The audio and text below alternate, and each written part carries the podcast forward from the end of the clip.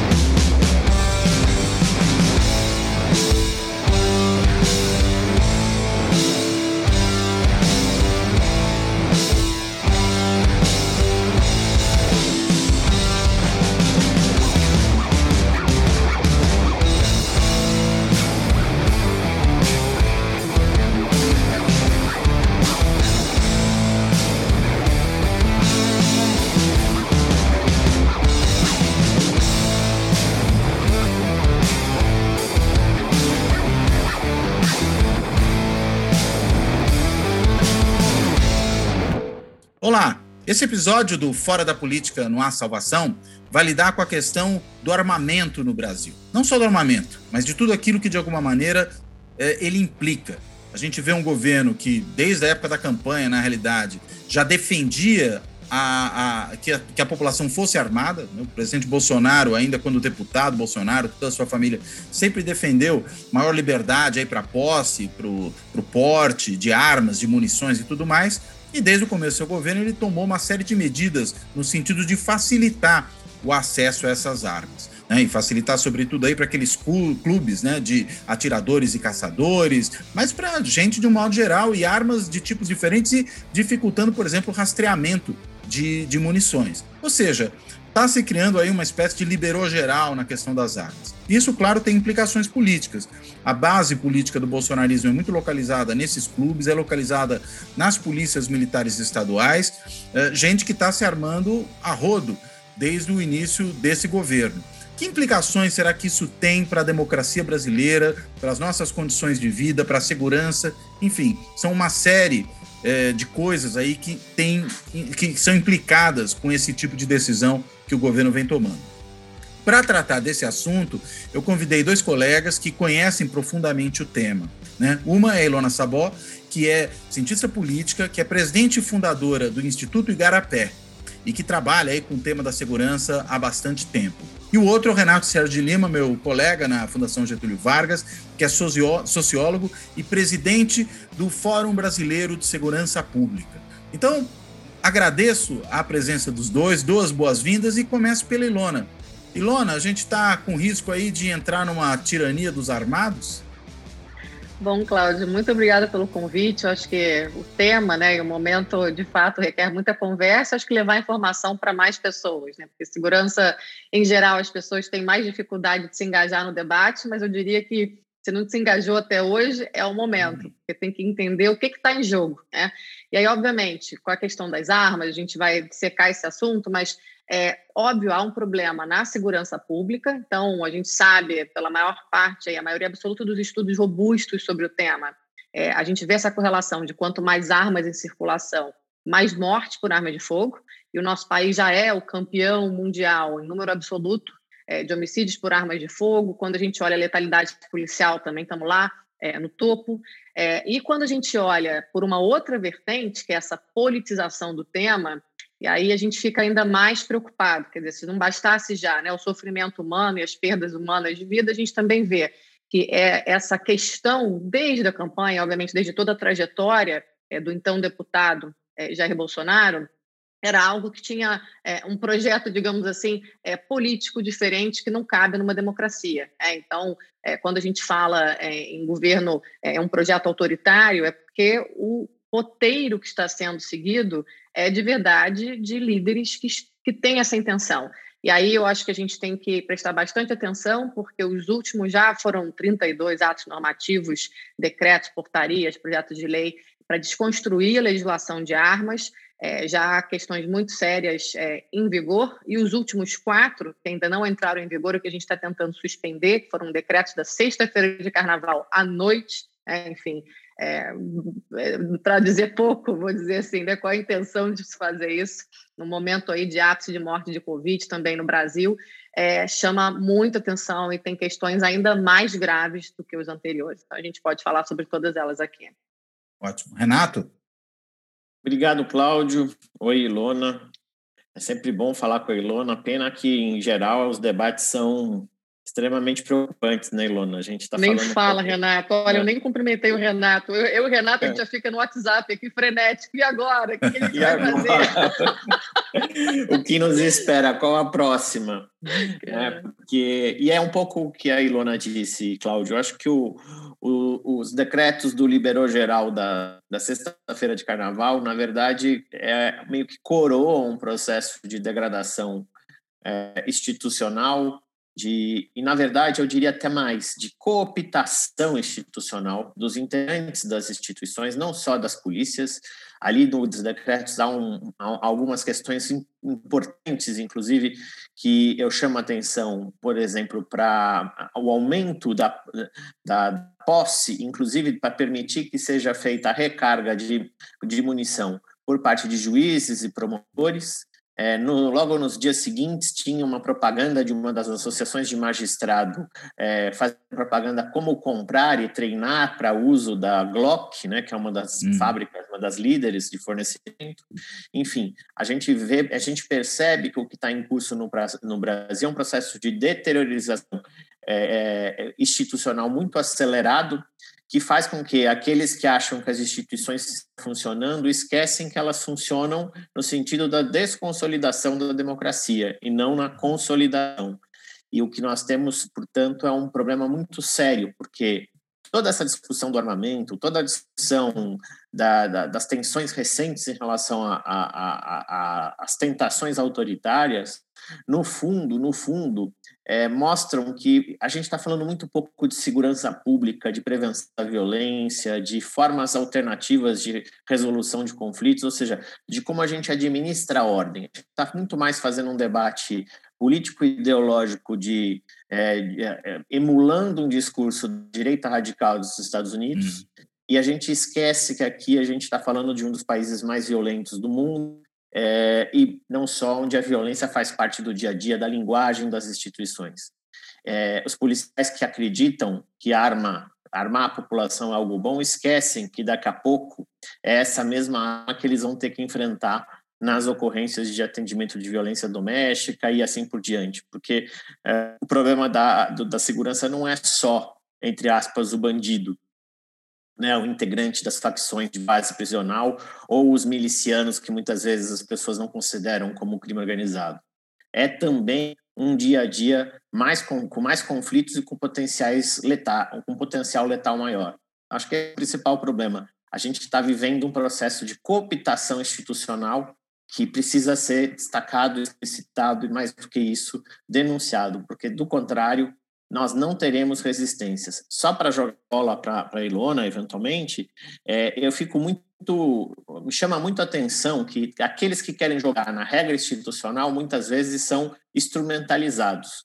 A ministra Rosa Weber fez um pedido de informações para o governo para aqui para os decretos, né? Que ela e ela sempre é uma ministra, é uma das poucas ministras que tenta fazer com que o plenário tome decisões, o que seria positivo sair do mundo monocrático para o mundo dos plenários. Mas, ao mesmo tempo, como ela é a, a, a ministra, a relatora prevente todas as ações é, envolvendo armas, todo mundo acha isso ótimo, porque o Demora. nunca vai ser votado no plenário e vai demorar. E quando a gente vê, a coisa já aconteceu e a desgraça já está feita. Então, muitas vezes a gente tem que ficar esperto, porque as armas da democracia são as mesmas armas que estão sendo usadas contra ela própria. Agora, é, às vezes eu, eu vejo estudo, já uso essa expressão há muito tempo, queria perguntar de vocês que entendem muito mais do tema do que eu, se eu estou exagerando. Mas a minha percepção é de que o Bolsonaro está armando as suas tropas de assalto.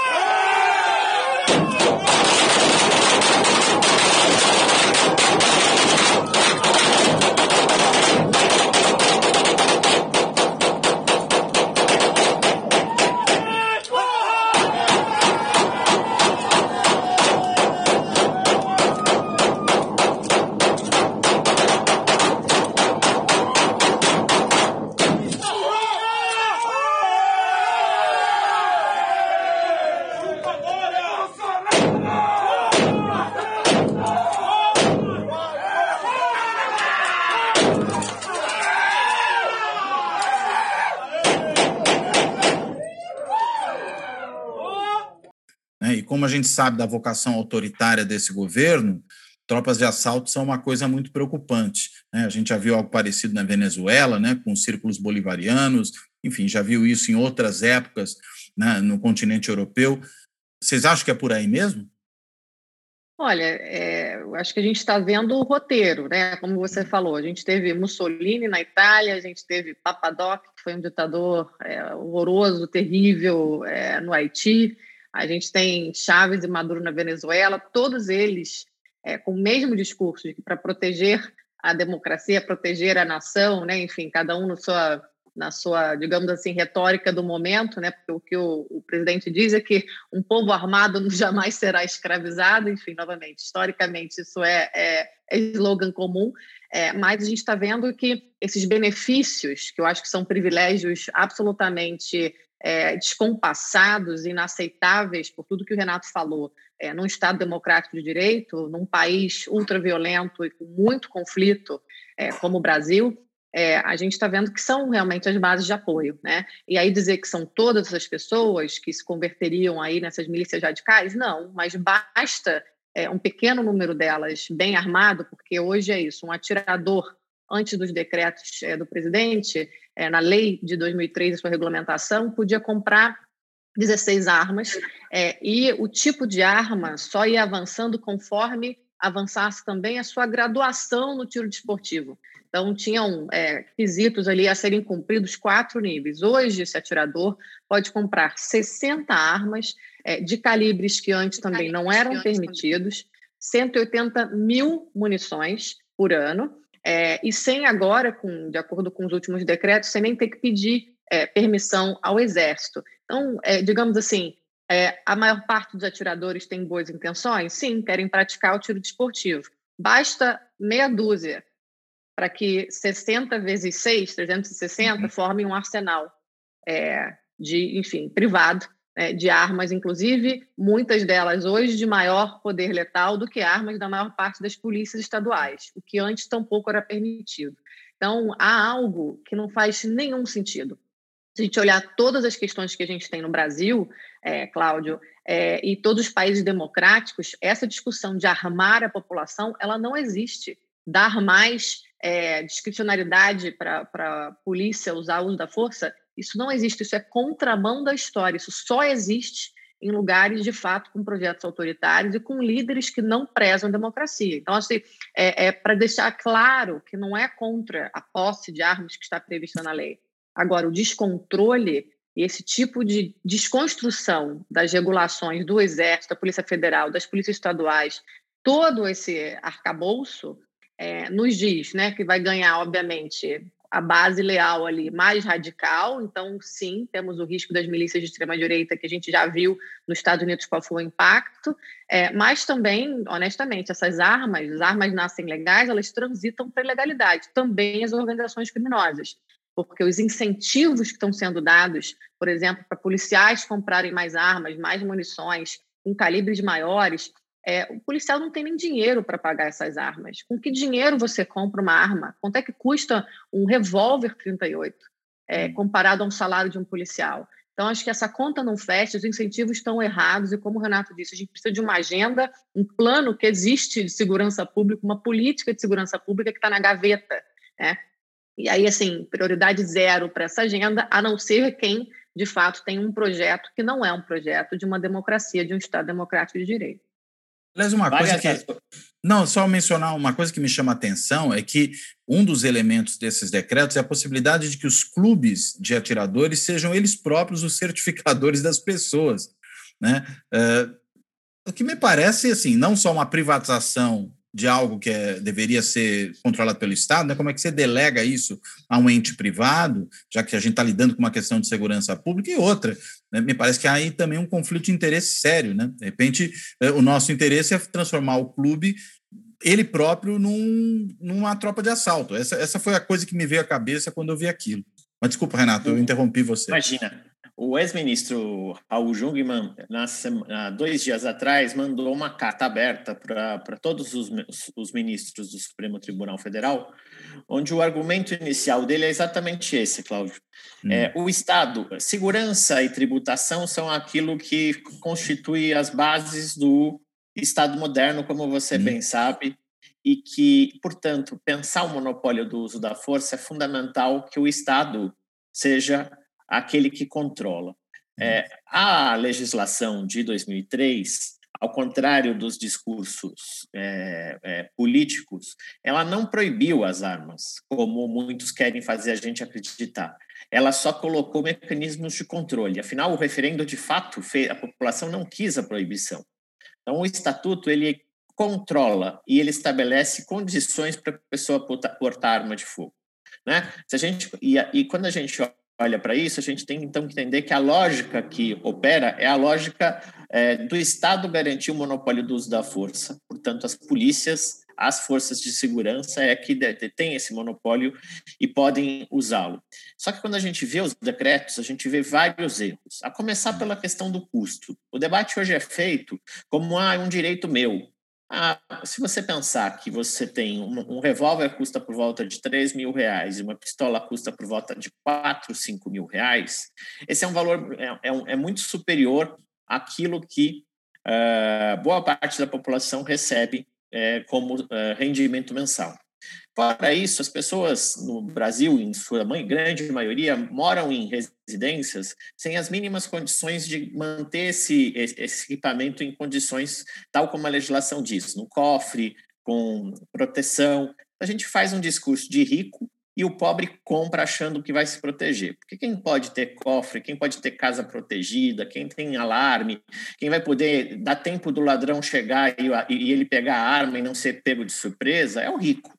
Porque o uhum. pobre que mora num cômodo, dois, três cômodos, é, ele provavelmente vai comprar e vai, vai perder a arma por circuito ilegal do crime. Acho que essa é uma outra coisa que a gente precisa dizer.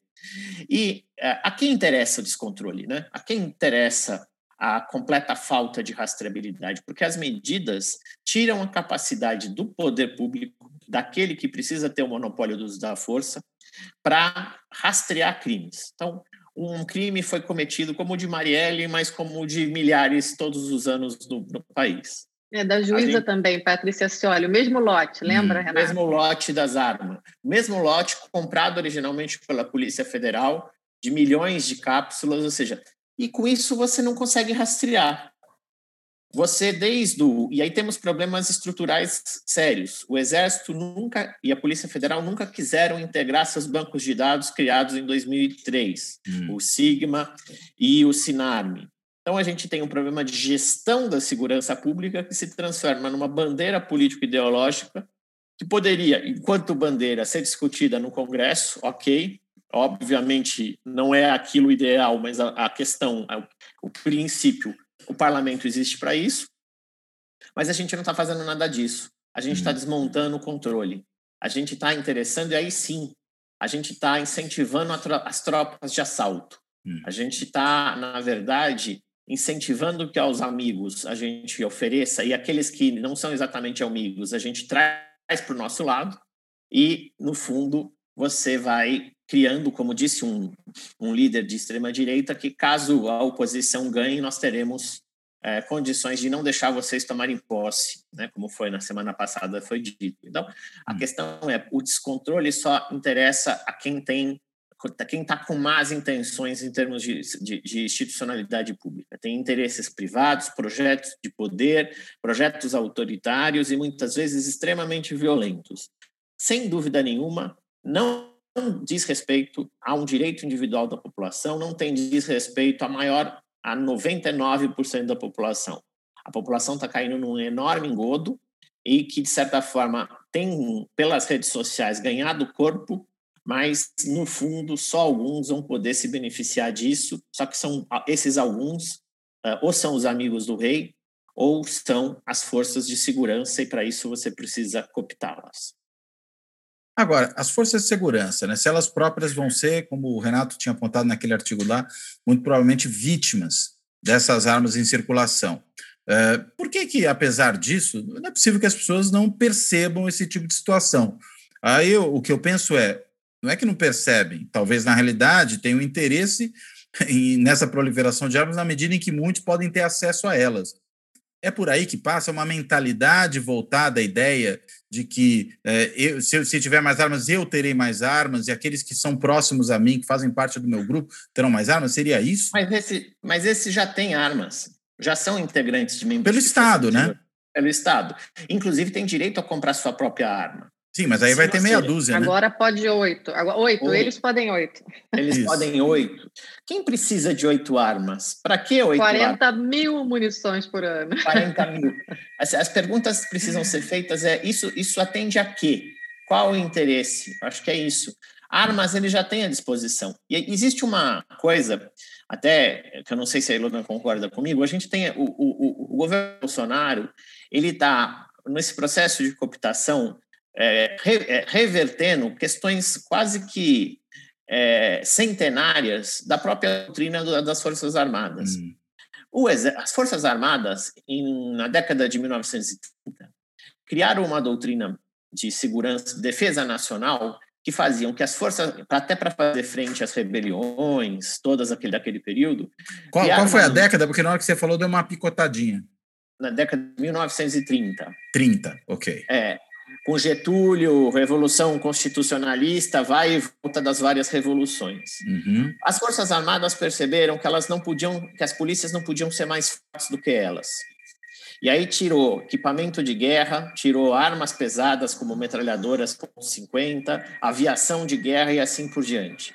Porque o exército só ganhou de São Paulo na Revolução Constitucionalista por, em função da, do apoio da Brigada Militar do Rio Grande do Sul e da Polícia Militar de Minas. Hum. Então, só quando teve esses dois apoios é que conseguiu é, debelar a, a rebelião de uhum. São Paulo. A partir daí, o Exército criou todo esse mecanismo de controle sobre as polícias.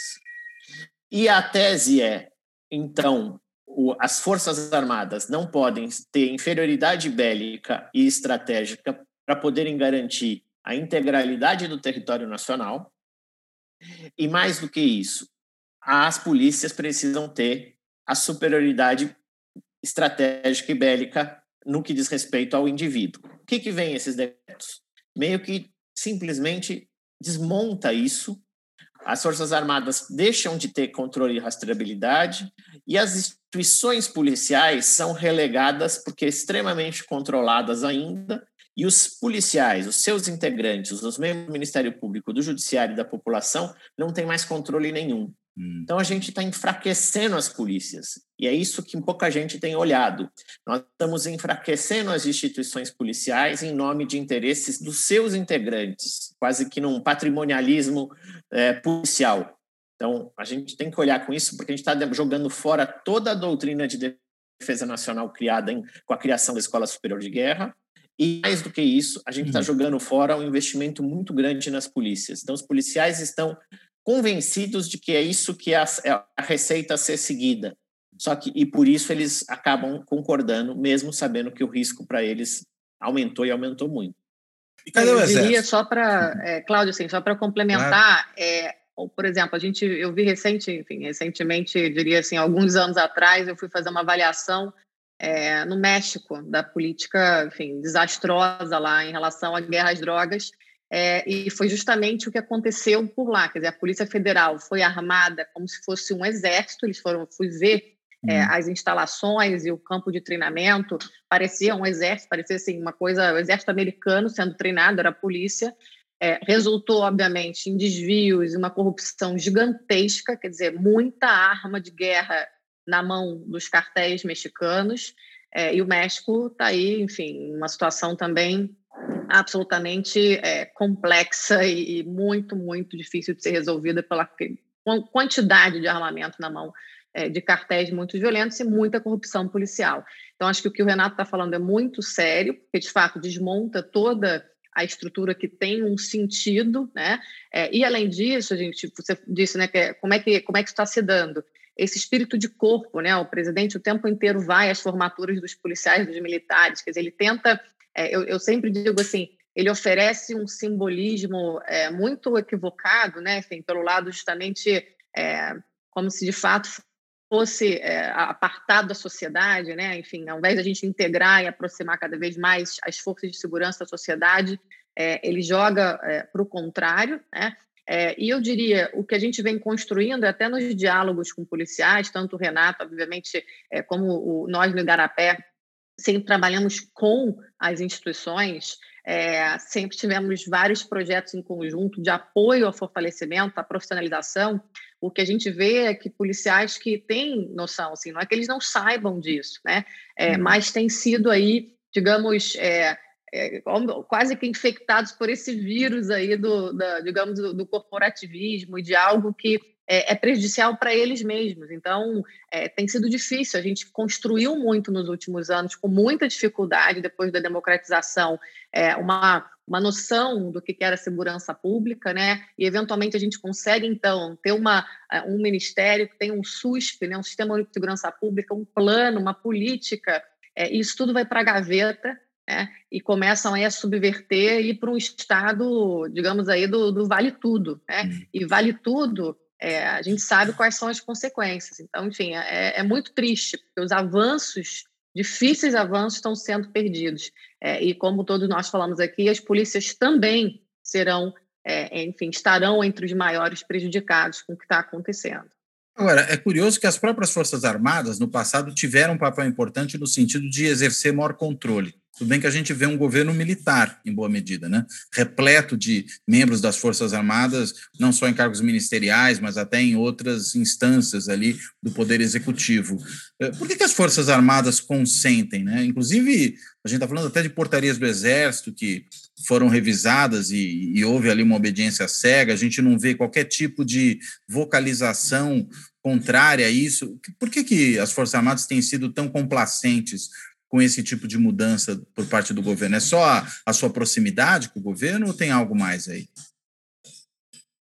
Olha, é, não sei o que o Renato acha. Eu diria que é a hierarquia, né? Eu acho que não hum. é uniforme é, essa sensação de que essa aproximação com o governo é positivo. Ao contrário, há, enfim, há muitos oficiais que, enfim, não podem se manifestar porque é uma organização extremamente é, hierárquica, né, com regras de conduta muito, muito claras, é, mas que vem com muita preocupação tanto ter militares da ativa é, no governo, é, quanto ter esse número de militares. E certamente, quando você vê uma ingerência do Poder Executivo revogando portarias do Exército, justamente de controles de, de produtos né, é, controlados, perigosos, né? inclusive, é, Renato, acho que a gente conversou sobre isso, inclusive, por exemplo, do tipo de explosivo é, que estava sendo usado nos crimes do Novo Cangaço, essa explosão é, de, de, caixas fortes aí, hum. enfim, de, de, de, bancos, né, é, no interior é, do Brasil, onde você tem menos capacidade ali de um policiamento responder, é, enfim, né, crimes tão bem planejados e com tanta arma e tudo mais. Então, enfim, novamente, é, não interessa ao Exército de jeito nenhum isso acontecer, quer dizer, as pessoas que de fato estão ali prezando pela é, legitimidade das Forças Armadas, eu creio que, que estão bastante preocupadas, mas é, estão numa situação muito difícil porque tem o espírito de corpo, novamente. Então, falar hum. contra é falar contra os colegas. Né? Isso acontece muito nessas organizações, essa, esse espírito mesmo, essa camaradagem, essa lealdade. É, agora, é, como todos nós já falamos, quer dizer, já passou da hora do Exército desembarcar do governo e mostrar que as Forças Armadas, porque não é só o Exército ali, né, tem, tem membros de diferentes é, instituições das Forças Armadas, é, vão manter a independência e vão cumprir o seu papel constitucional, inclusive numa eventual, enfim, trágica tentativa aí de qualquer é, ação antidemocrática que a gente possa vir a viver. Eu concordo com, com a Ana, Cláudio, e eu vejo uma questão importante, né? além da questão da hierarquia, tem uma questão de alinhamento uh, político. Talvez não com tudo, porque sabe da importância de ter controle. A lógica militar é controlar, não é, é não descontrolar. Então, Exato. a gente tem uma a, é, pessoal que com, com a devida preocupação disso, mas que, de certa forma, como a Ilona mostrou, não vai se colocar porque não tem um espaço para se colocar e até talvez por uma questão de momento de, de, de, espectro político é que seja conservador e ache que conservadores precisam defender as armas. Acho que esse é o grande uhum. é a uhum. grande é, é, é o grande dizer, erro. Né? Aí não é só Nós político temos... no sentido, digamos, fisiológico, mas é no sentido ideológico também. Ideológico mesmo. É, mas você vê, Renato, mas tem generais, por exemplo, se a gente pega o general Santos Cruz, né? Que ele, se, ele fala, sou de direita, né? ele é um, um general conservador, mas que ele é muito contra é, a forma com que isso está sendo feito. Eu tenho conversado, inclusive, também com pessoas, é, digamos aí, da elite, que são é, caçadores, enfim, tem lá o, o, o, CAC, né, tem o registro de atiradores e colecionadores.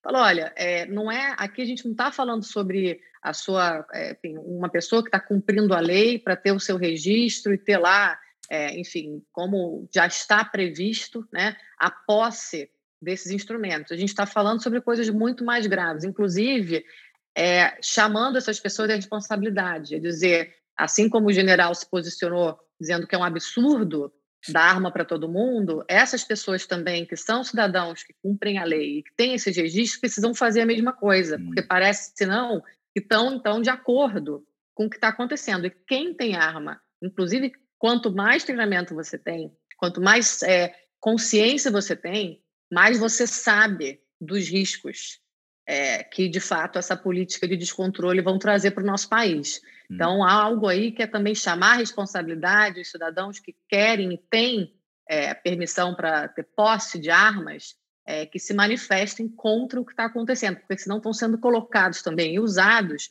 como apoio a tudo isso aí, que vai, enfim, em, em boa notícia isso não termina, sabe? Porque mesmo que a gente conseguisse parar agora, a quantidade de armas e munições que entrou em circulação desde a vigência dos decretos, desses últimos dois anos, é, foi muito exponencial o crescimento. É, isso aí dura por décadas, gerações e gerações. A gente vai ver armas, muito mais armas caindo na mão do crime. A gente vai ver muito mais armas envolvidas em é, violência doméstica, em acidentes com crianças, em suicídios.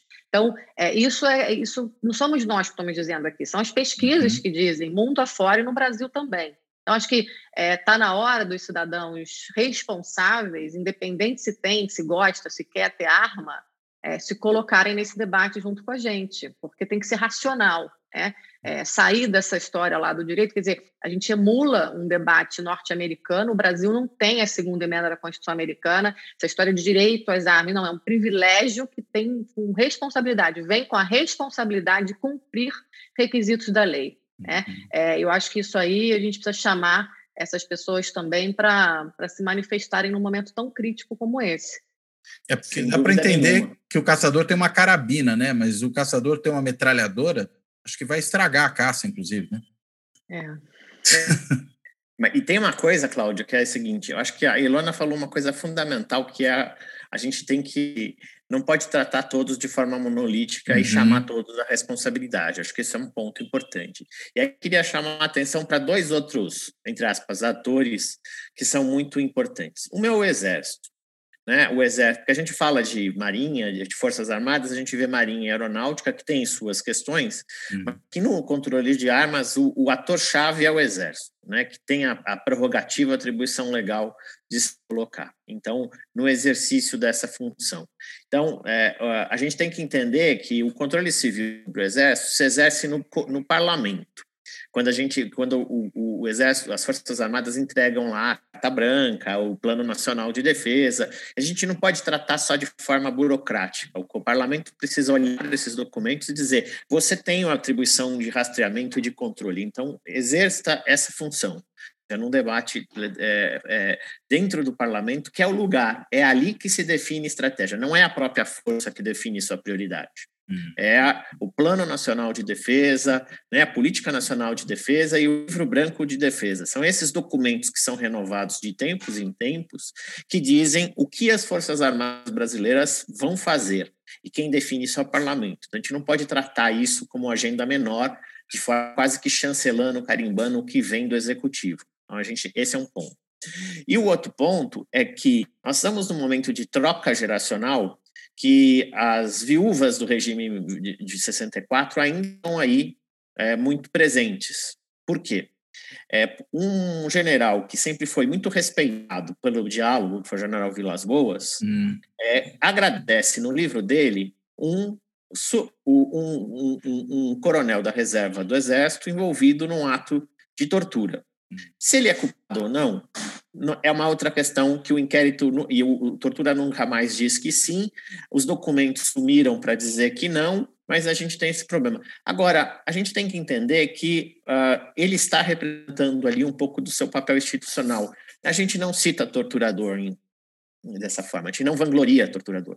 Dependente de, de do procedimento, a gente, é, é, quando a gente coloca num livro, que foi um dos meus grandes instrutores, e um, num ato falho revela um pouco as mentalidades que a gente não conseguiu renovar e hum. superar os desafios da relação civil-militar.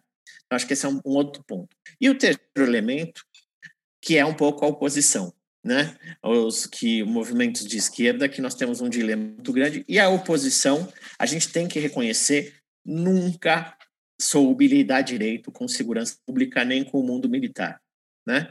E muitas vezes tem que emular um discurso que é do Bolsonaro para poder ganhar votos, mas a gente não tem uma alternativa. E o exemplo maior disso é que em 2019, por força da mobilização dos praças, ou seja, soldados, cabos, sargentos e subtenentes, a, o Congresso aprovou a lei que acabava com a prisão disciplinar por faltas disciplinares, não por crimes, porque crimes continuam sendo investigados e punidos. E o, é, o Congresso aprovou e o Bolsonaro sancionou no último dia que também tinha a pressão dos oficiais. Muito bem. Agora, em janeiro, completou o período que a lei deveria ter sido implementada e todos os regulamentos disciplinares do país ajustados. O Rio de Janeiro disse que não concorda porque militar o, é, é, é, é exclusivo é, da, do presidente. Então, é inconstitucional. A Brigada Militar do Rio Grande do Sul também acha constitucional. Vários estados estão entrando nessa disputa que vai acabar no, no, no Supremo. Mas um detalhe me chamou a atenção. O primeiro a propor uma ação foi o governador da Bahia, o Rui Costa, do PT. Então, o Rui Costa chega e parece que embalou, o, embalou o, o, os policiais num papel da Copenhagen e deu de presente para o Bolsonaro, porque é, o Bolsonaro não fez nada e oposição, e aí agora os soldados, praças, olham o governador e a oposição, o PT, como, olha, tá vendo? os comunistas que odeiam polícia. Então, a gente também precisa ter clareza sobre o que, que a gente está fazendo com polícias. E a oposição vai ter que ter clareza que precisa de um projeto de polícia. Não adianta ficar repetindo ou fazendo esse tipo de erro primário de estratégia. Talvez tenha cunho eleitoral, tenha finalidades, mas a gente não tiver uma alternativa, a oposição vai simplesmente é, não vai conseguir entrar em 9% da população, que é o número do, dos policiais e suas famílias, dá 18 milhões de pessoas. Hum. É, o Bolsonaro não copta os policiais só para ser sua milícia, é porque sozinhos eles respondem por 9% da população. É, é um tipo que ninguém olhou. É muita é, O Renato falou algo muito, muito é, sério aqui. Quer dizer, é a sociedade civil e poucas organizações de sociedade civil que têm pensado é, justamente e com polícias ao longo da, das últimas aí é, duas, mas aí a última década é, eu me incluo na história, quer dizer, qual é o caminho de uma polícia que a gente quer no Brasil? Uma política, uma polícia profissional, valorizada, democrática e cidadã, né? É, e essa discussão ela não foi encampada pela política, né, pelos partidos e aí, enfim, é, é, realmente é um erro de todas as partes. E aí eu acho também uma, digamos assim, é quase que uma miopia das próprias instituições, porque acabam aceitando o que eu, eu, vejo como migalhas, porque nunca conseguem, de fato, é, serem um foco de uma ação é, estruturante que vá colocar os policiais né, numa capacidade aí de tanto fazer bem o seu trabalho, quanto estarem bem cuidados e sendo valorizados aí pela sociedade como um todo, é, acabam aceitando ser essa massa de manobra muitas vezes por enfim, talvez visão de curto prazo, às vezes talvez até por desconhecimento né, é, do que poderia ser diferente. E a gente que viu, né, que discutiu, que estuda polícia, que vai ver mundo afora como, como, é, como é, é que pode ser, né, fica com essa com esse gosto aí de nunca ver isso na prática no Brasil. Pouquíssimas vezes isso foi discutido durante campanhas, pouquíssimos candidatos vêm até nós com essa questão assim de qual pode ser um plano real, né? E eu acho que o fórum, enfim, tem feito essas discussões há quantos anos, né, Renato? E que de fato é é triste ver ninguém encampar, sabe? E a solução, a gente fez uma agenda com, é, conjuntamente, o, o Sou da Paz, o Igarapé e o Fórum, chamando Segurança Pública é Solução. Foi discutida com todos os coordenadores de campanha para a presidência de 2018, com exceção, né, que o Bolsonaro não tinha coordenador de campanha para segurança, que que eu me lembre, né, Renato, no encontro do Fórum, foram todos discutir o documento, com exceção é, da, da campanha é, do presidente Jair Bolsonaro, que, enfim, na verdade, ele só tem, para mim, né, a, a, proposta de insegurança, que é armar a população, hum. e, é, enfim, a história lá da, do excludente licitude, que a gente vai enfrentar daqui a pouco.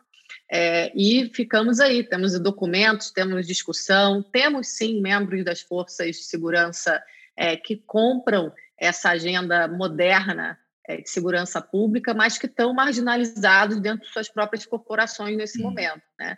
E que a gente precisa resgatar e trazer outros com a gente. Mas isso também requer, como o Renato falou, uma aproximação, uma disposição é, de, é, de fato, ir disputar, então, essa, digamos, essa influência, esse diálogo com as polícias que está parecendo que está ficando hegemônico agora, né? Enfim, é terrível o que está acontecendo e ver é, as instituições sendo usadas dessa forma. E nós capturados. Fizemos né? pesquisa, é, nós fizemos uma pesquisa no meio do ano passado que mostrou que só 6% dos policiais defendem direitos humanos de forma explícita.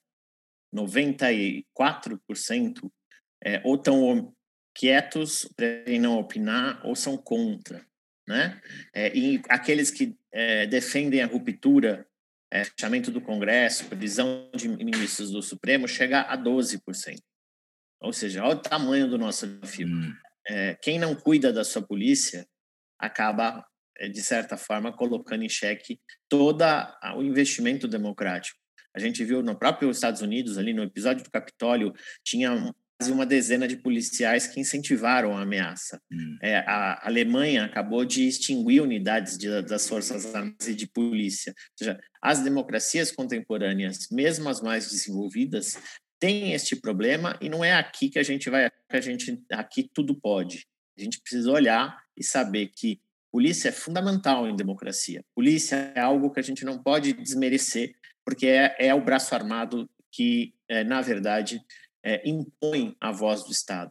Mas sem controle, sem supervisão, sem regras muito explícitas de accountability, a gente faz com que essas instituições tornem-se tiranas. E aí vem o texto da, da Ilona. Então, a Ilona foi muito, é, infelizmente, estava iluminada para falar de um tema difícil assim, mas é, a tirania está muito mais próxima da gente do que a gente imagina. Não é, não são as forças armadas, as nossas polícias o maior risco é, no médio, no curto e no médio prazo aqui no país.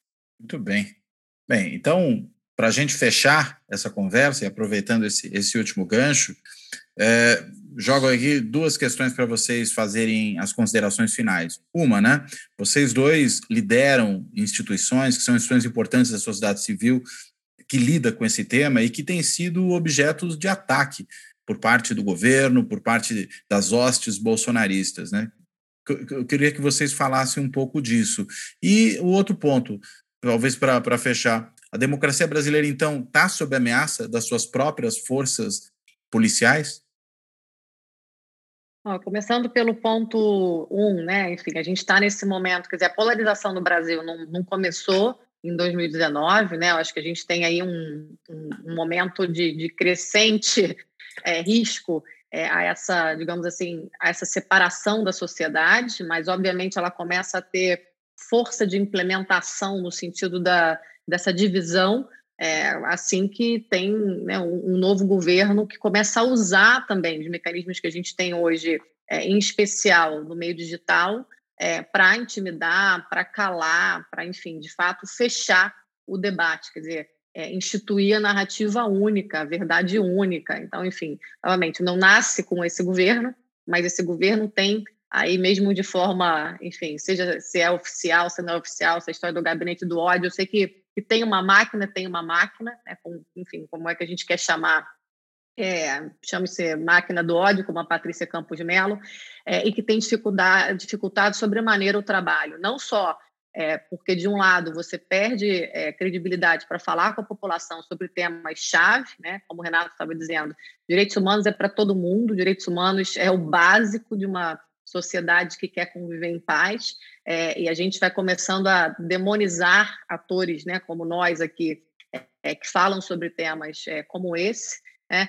Mas, de um outro lado, a gente vê também que essas ameaças não param no mundo digital. Isso tem consequências na percepção e na ação é, de, enfim, segmentos da sociedade é, com pessoas que pensam diferente. Então, a gente está vendo isso nas famílias, a gente está vendo isso nas forças policiais, a gente está vendo isso nas pessoas que estão mais se radicalizando.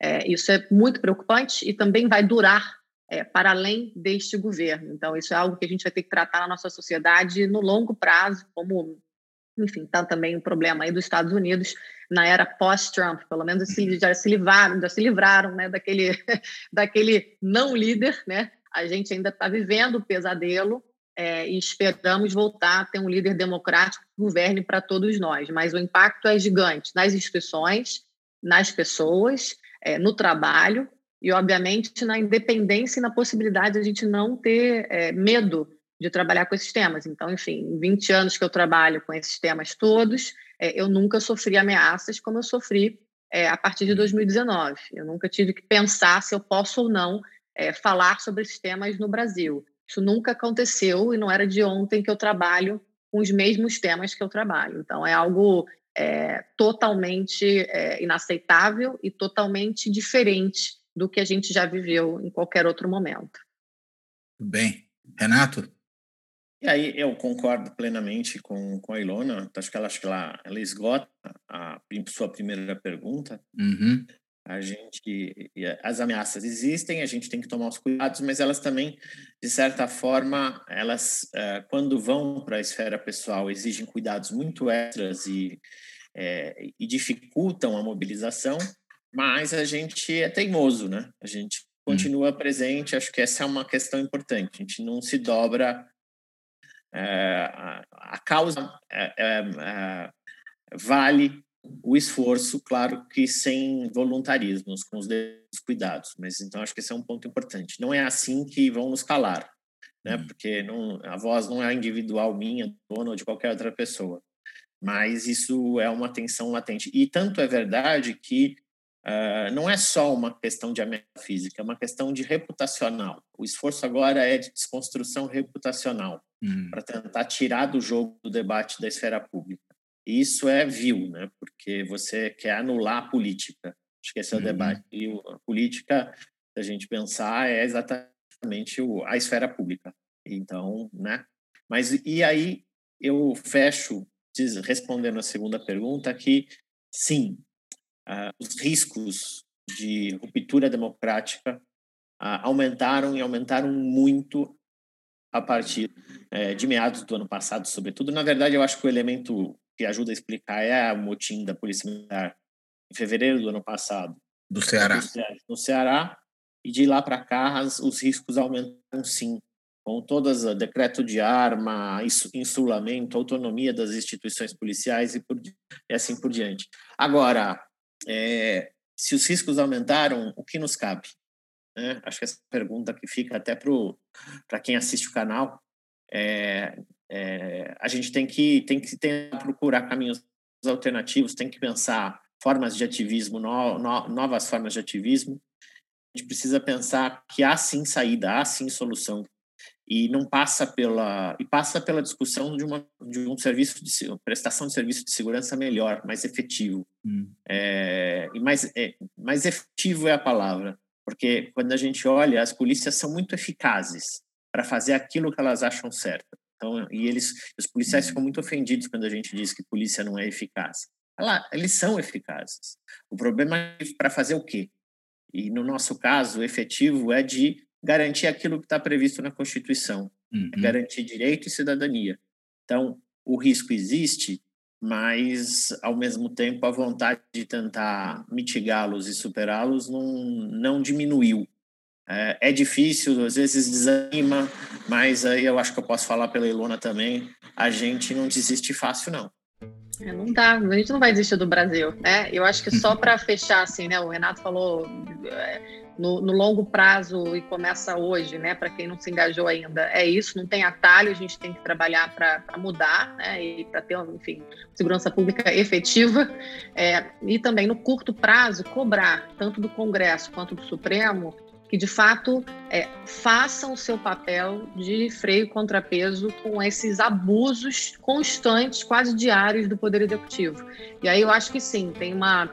Todo mundo pode ter voz. Há várias iniciativas. No nosso caso, a gente está com é, uma campanha coletiva com várias outras organizações chamada Não Somos Alvo, pressionando aí Congresso, Supremo, para que suspendam esses últimos decretos e também julguem as ações anteriores dos outros decretos. É, enfim, a gente está fazendo lá o que pode para mostrar né, que, que não é o caminho e a sociedade pode se juntar a essas campanhas e as ações que ainda virão é, na defesa da democracia, porque é para todo mundo. A gente quer que isso, nossos filhos possam viver no Brasil é, e vai depender dessa desse momento que a gente está vivendo, não cair novamente num lugar onde muitos terão que sair é, e os anos aí trágicos que a gente já tem é, na nossa história a gente não quer nunca mais repetir. Muito bom. Gente, quero agradecer muitíssimo. Essa conversa deixa a gente muito preocupado, mas ao mesmo tempo esclarece uma série de questões importantes aí a respeito dessa situação que vive, sobretudo relacionada aí a essa disseminação de instrumentos de violência entre setores da sociedade brasileira e talvez mais marcadamente aqueles que apoiam o atual governo. Daí a, a nossa grande preocupação, porque para que preciso armar dessa forma os meus apoiadores, né? Mas enfim, quero de novo reforçar esse agradecimento. Obrigado, Ilona. Obrigado, Renato. Foi muito bom estar aqui com vocês e fecho esse programa agradecendo a quem nos assiste no canal do YouTube, a quem nos acompanha pelos podcasts e até a próxima.